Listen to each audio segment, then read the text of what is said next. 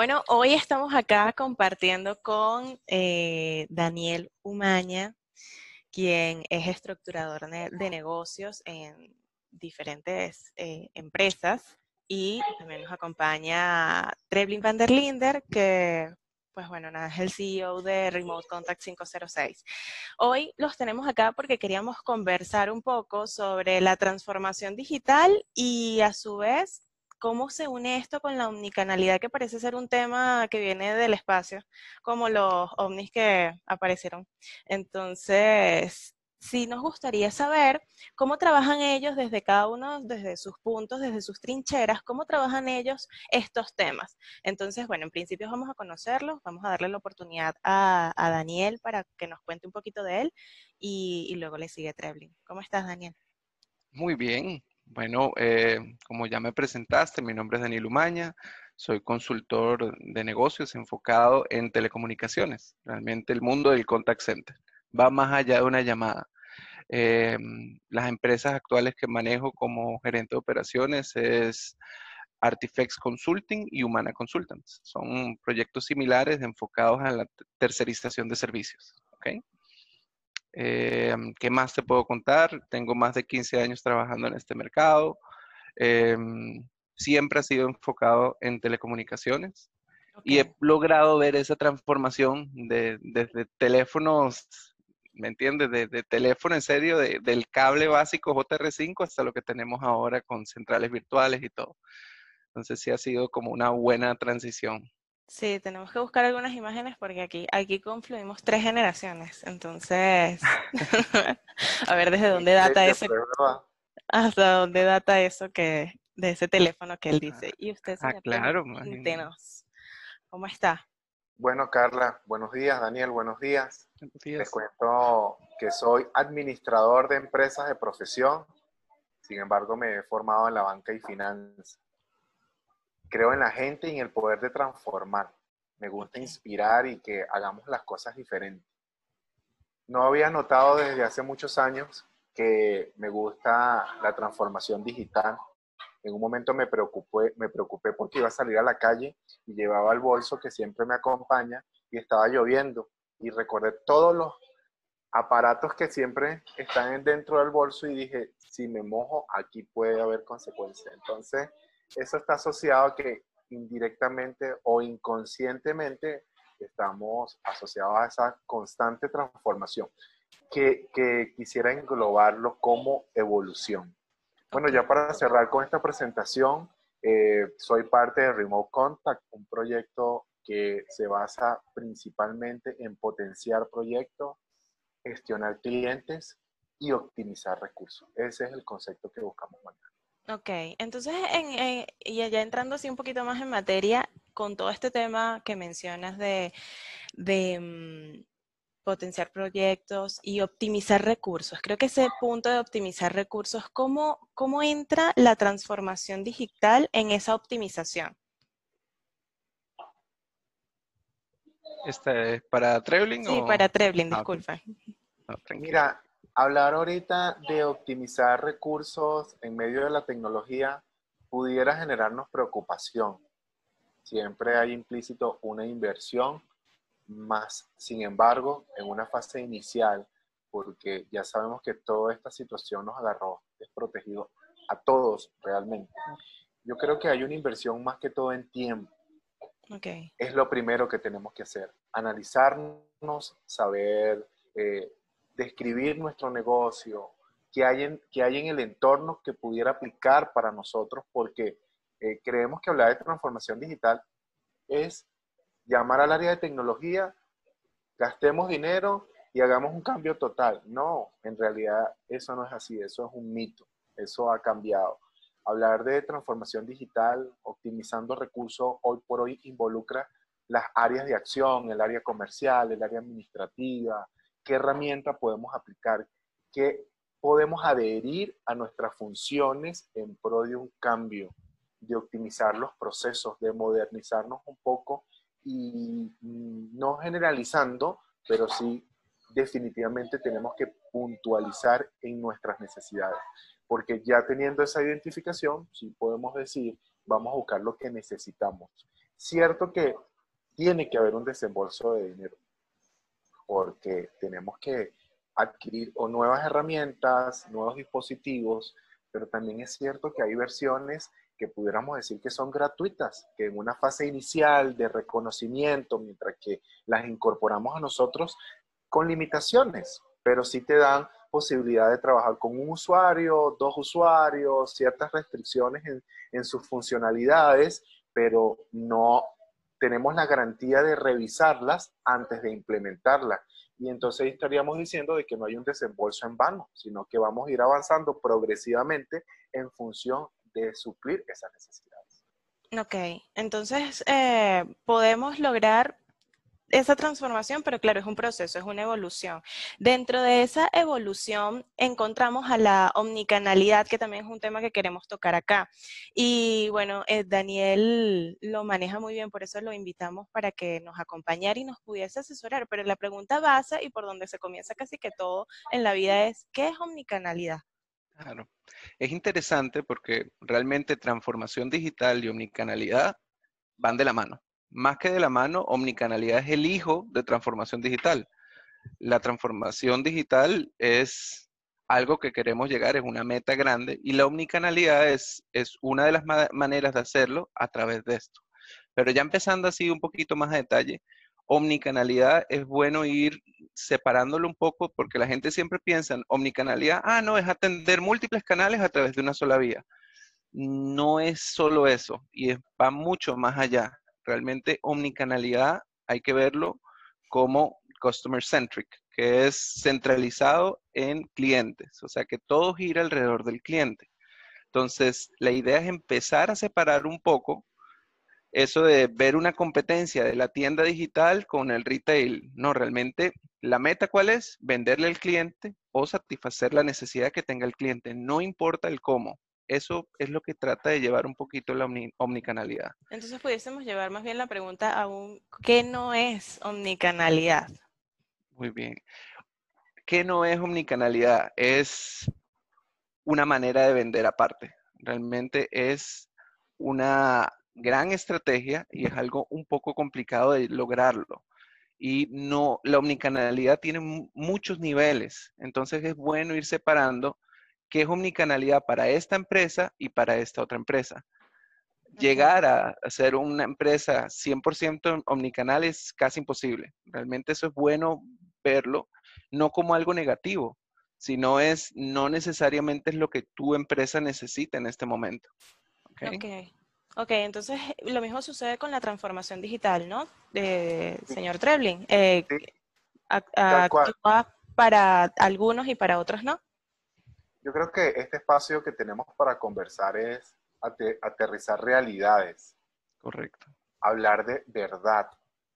Y me gusta mucho el comentario de Daniel porque a veces nos ponemos un límite y si no llegamos a ese límite, a ese tope, a esa capacidad, entonces hablamos de que nos frustramos y en realidad no hay una adecuación.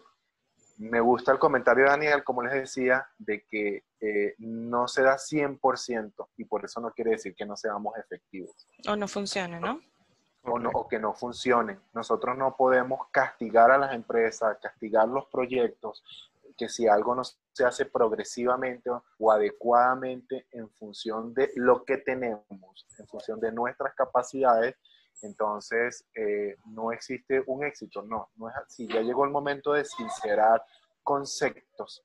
Además de que debemos tropicalizar. Hay un modelo muy general, hay un modelo muy general que no, que no, no funciona de la misma manera para todos los sectores. Hay sector alimento, hay sector salud, hay, sectores eh, eh, digitales totalmente de, ventas online. Eso hay que tenerlo claro entonces.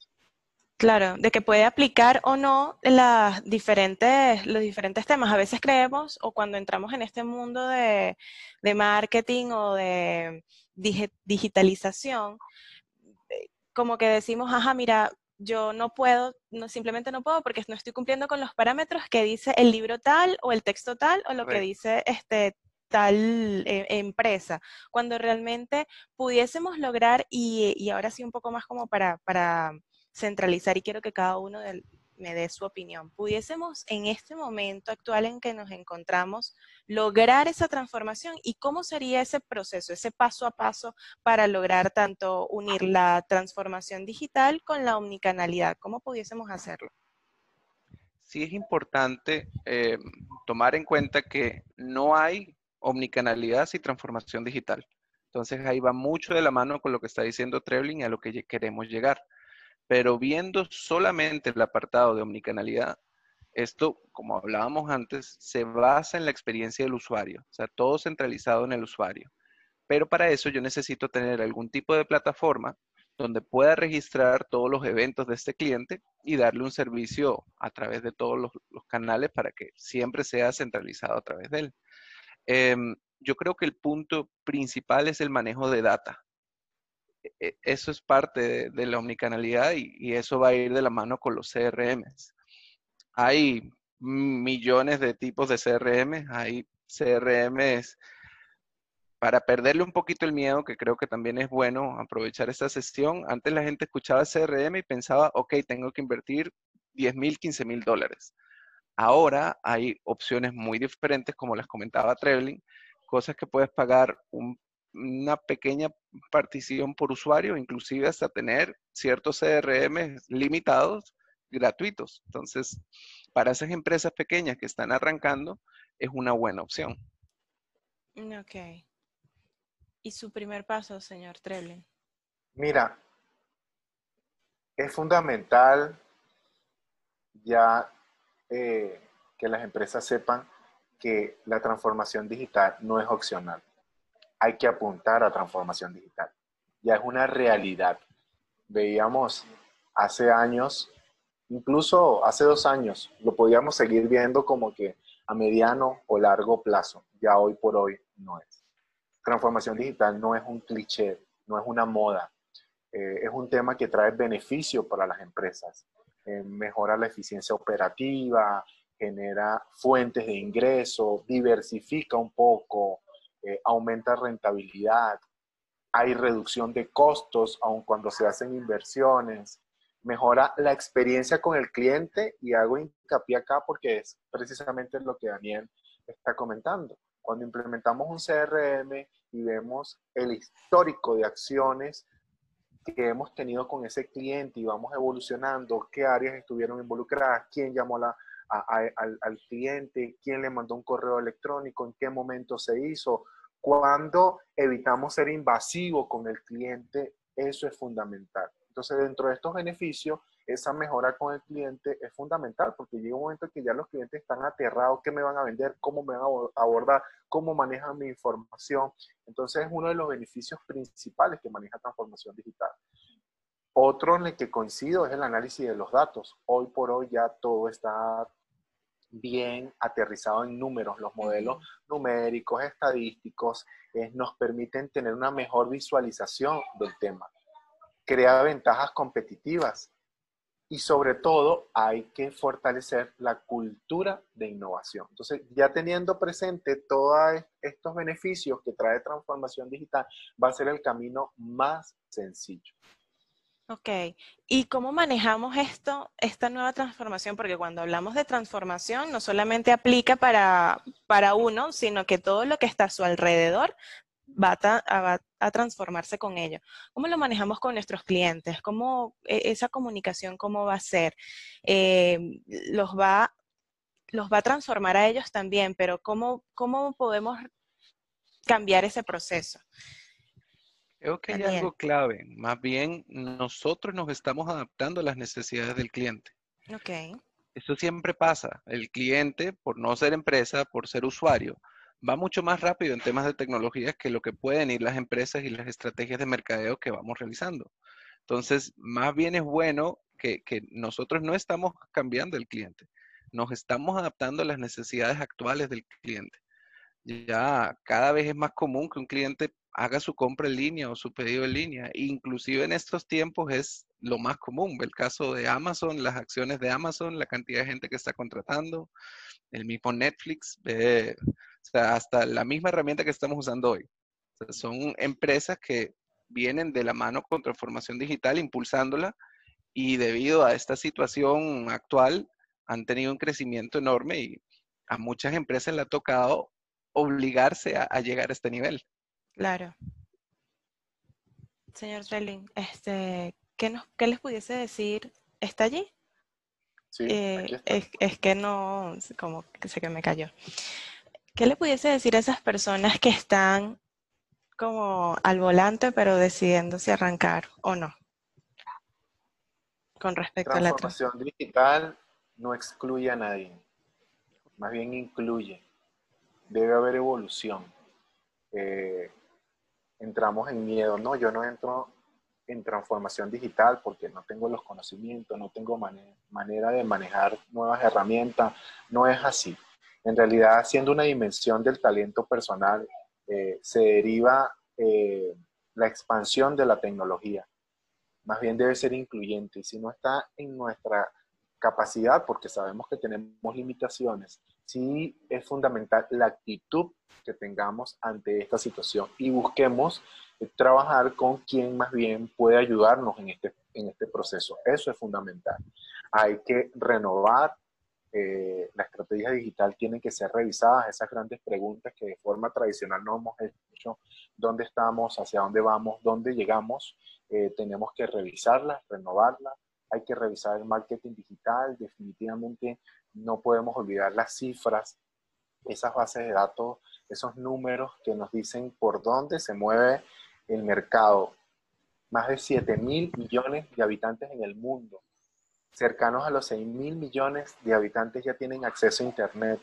Por encima de 5 mil millones ya se conectan todos desde sus dispositivos móviles. Los negocios están en Internet definitivamente. El comercio electrónico, digitalización de estructuras y procesos, analítica de negocio, fortalecimiento de las infraestructuras tecnológicas de lo que se tenga, cuidar los rendimientos, sobre todo de estos equipos y de estas comunicaciones. Yo creo que es un aporte que se les pudiera dar. Ok, muy bien. Este, vamos a mm, hacer como que un resumen de lo que hemos hablado. Quería saber, Daniel, ¿qué nos pudieses aportar sobre omnicanalidad? esos tres pasitos. En, eh, Sé que es un tema extenso, sé que pudiésemos decir muchísimas cosas y explicarlo en, en capsulitas es como que muy poco tiempo. Sé que también estás allí para apoyarnos y apoyar a, negocios si, si, lo requieren con este tema y, en esa, y en esa transformación. ¿Qué nos pudieses decir para cerrar con la unicanalidad? Pasos. el primer paso es creer en que el negocio tiene que ser centralizado en el cliente y no en la marca hacer ese, ese cambio que a veces cuesta un poco. Inclusive valórenlo como ponerlo uno como uno de los valores de la empresa. Ya hay empresas que lo han hecho. Vuelvo a poner el ejemplo de Amazon. Uno de los valores de la empresa es customer centric. Entonces, es eso, lograr ver el cliente como el punto final. O sea, realmente tenemos que girar en torno al cliente. Y yo creo que el segundo paso es perderle un poquito el miedo a la posible inversión que esto tenga. Realmente es bueno preguntar y decir, ¿esto lo podemos hacer en mi empresa? Que estoy seguro que sí. Simplemente a veces es perderle un poco ese miedo de, cuánto nos va a costar. Realmente las inversiones no son tan altas como la gente pensaría, especialmente porque ahorita la tecnología nos apoya. Antes era otro, otro reto. Ok, está bien. Em, bueno, quisieran aportar algo desde sus trincheras. ¿Qué es lo que están aportándole en este momento a, sus clientes? Señor Mira, yo, yo quiero invitar a nuestra comunidad, a toda empresa que tenga necesidad, que se acerquen, que consulten, que pregunten. Yo creo que lo, lo, nuestro fin en esta reunión es mostrar un poco de lo que podemos dar. Eh, en una fase inicial queremos escucharlos.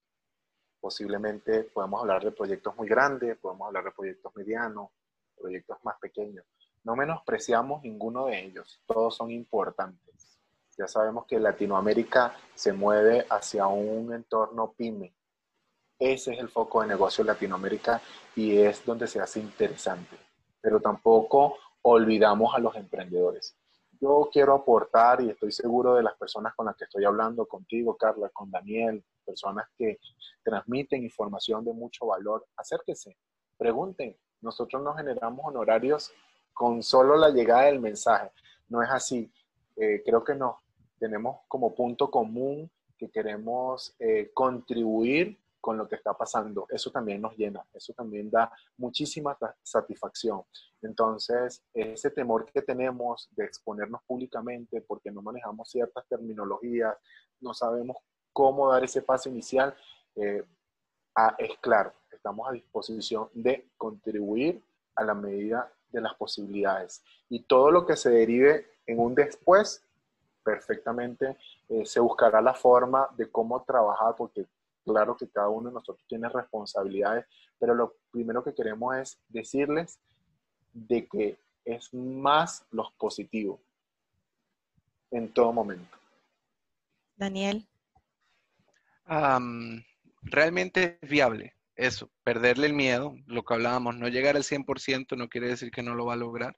Entonces sí, en serio, es tratar y ir viendo cómo se realiza.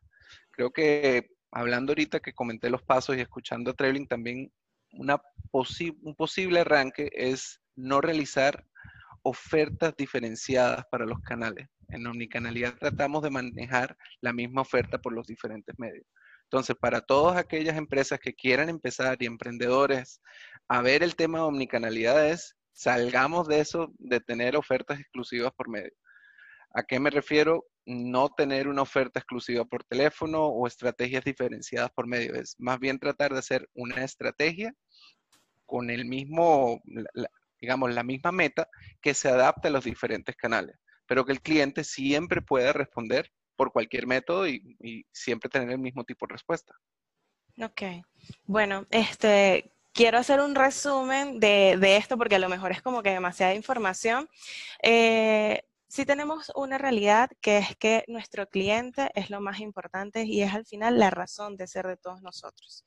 Entonces, eh, hay que entenderlos y esta situación ya ha pasado de un punto en donde estamos en zona de miedo y un letargo a un punto en donde tenemos que empezar a movernos este es el momento de movernos y la transformación digital y la omnicanalidad se juntan para poder hacerlo realidad. ¿Cómo lo puede hacer? Pues bueno, nada, ya nosotros estamos dándole estos tips, estas pequeñas recomendaciones para entender lo que dicen estas, las redes sociales, que bueno, transformación digital, transfórmate y cree, y sí, y evoluciona, y ajá, pero ¿cómo lo hago? Que es la gran pregunta que se hacen todos los empresarios y todos los, eh, las pequeñas y medianas empresas, todo el mundo se pregunta, ajá, ¿y cómo lo hago? Entonces, este, ¿cómo lo puede hacer? Pues tenemos acá a Remote Contact de, eh, acompañado con el señor Trebling y a Daniel Umaña, acompañado con otras dos empresas, que, también nos pueden asesorar y acompañar en todo este proceso, porque todo es un proceso. Y, y hay que darnos la oportunidad de hacerlo, pero usted puede tomar la decisión. Muchísimas gracias, Daniel y Trebling, por acompañarnos en esta mañana creo que ha sido bastante condensada la, información. Gracias. Excelente. Gracias a ustedes por invitarme. Hasta luego.